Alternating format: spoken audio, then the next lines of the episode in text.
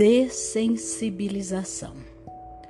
Nas duas últimas décadas, o principal tratamento ensinado aos estudantes de psicologia tem sido alguma forma de dessensibilização sistemática.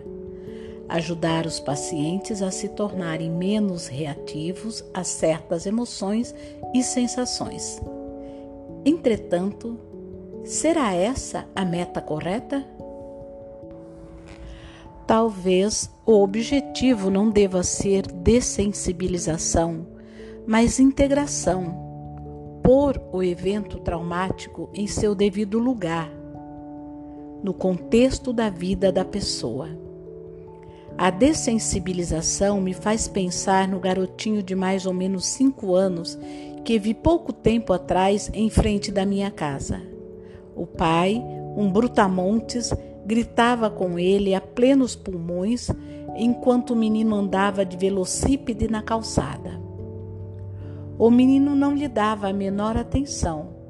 O meu coração disparava e eu reprimia a vontade de esmurrar o sujeito. Quanta brutalidade fora, quanta brutalidade fora necessária para tornar apática uma criança tão pequena em relação à grosseria do pai. Sua indiferença aos gritos dele devia ser resultado de uma prolongada exposição. Mas eu pensava a que preço? Sim, podemos tomar medicamentos que embotam nossas emoções ou podemos aprender a nos dessensibilizar. Na faculdade, fomos ensinados a nos concentrar na parte analítica quando tratávamos de crianças com queimaduras de terceiro grau. Todavia, como mostrou o neurocientista Jean Dessette, da Universidade de Chicago, a dessensibilização à dor, nossa ou de outras pessoas, tende a levar a um embotamento da sensibilidade emocional. De acordo com um informe de 2010 sobre 49.425 veteranos do Iraque e do Afeganistão, que procuraram a ajuda da AV e tiveram o diagnóstico de TEPT, menos de 10% chegaram a completar o tratamento prescrito. Como no caso dos veteranos do Vietnã, de Pittman, o tratamento de exposição, tal como praticado na atualidade, raramente funciona. Só podemos processar experiências horrendas se elas não nos esmagarem que significa que são necessários outros enfoques. Medicamentos para acessar o trauma com segurança? Ainda estudante de medicina, passei o verão de 1966 trabalhando com Jean Bastians, professor da Universidade de Leiden, nos Países Baixos, conhecido por tratar sobreviventes do Holocausto com LSD. Bastians alegava ter obtido ótimos resultados, mas quando colegas seus inspecionaram os arquivos, encontraram poucos dados que abonassem essas afirmações.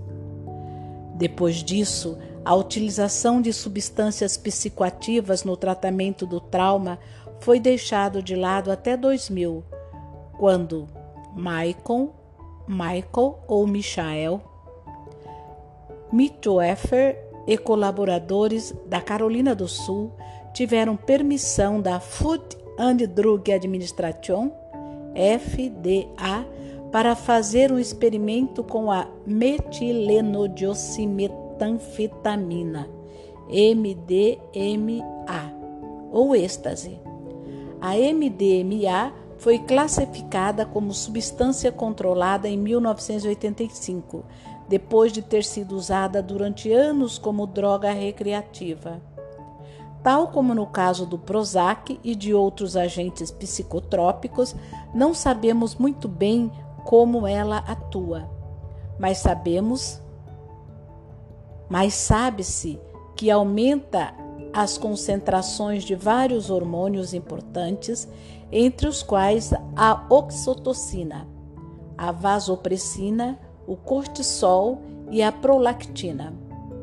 No tratamento do trauma, o mais relevante é que a MDMA aumenta a percepção que as pessoas têm de si mesmas. São frequentes os relatos de uma sensação ampliada de energia emocional, acompanhada de curiosidade, clareza, confiança, criatividade e comunicação. Mito Effer e seus colegas estavam em busca de uma droga que aumentasse a eficácia da psicoterapia e se interessaram pela MDMA, porque ela reduz o medo, a atitude defensiva e a apatia, além de ajudar a acessar experiências interiores. Julgaram que os pacientes permaneceriam dentro da janela de tolerância, de modo que pudessem revisitar suas lembranças traumáticas sem chegar a um estado de alerta fisiológico e emocional acachapante. Os estudos piloto iniciais confirmaram essa expectativa. O primeiro deles com veteranos de combate, bombeiros e policiais que tinham TEPT alcançaram resultados positivos. No estudo seguinte, com um grupo de 20 vítimas de assalto que não haviam respondido a outras formas de terapias, 12 pacientes receberam MDMA e 8 um placebo. Sentados ou deitados numa sala confortável, todos eram submetidos a duas sessões de psicoterapia de oito horas, nas quais se utilizavam, sobretudo, a terapia dos sistemas familiares internos, IFS, que abordo no capítulo 17.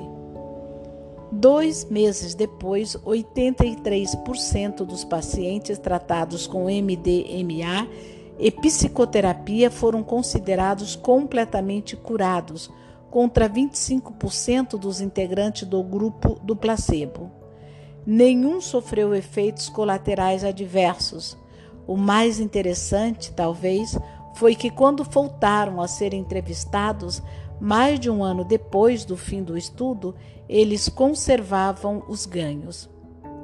Por serem capazes de observar o trauma no estado calmo e de atenção plena, que a IFS chama de self, capítulo 17, a mente e o cérebro estão em condições de integrá-lo no enredo geral da vida, o que difere bastante das técnicas tradicionais de dessensibilização que embotam a resposta a horrores passados.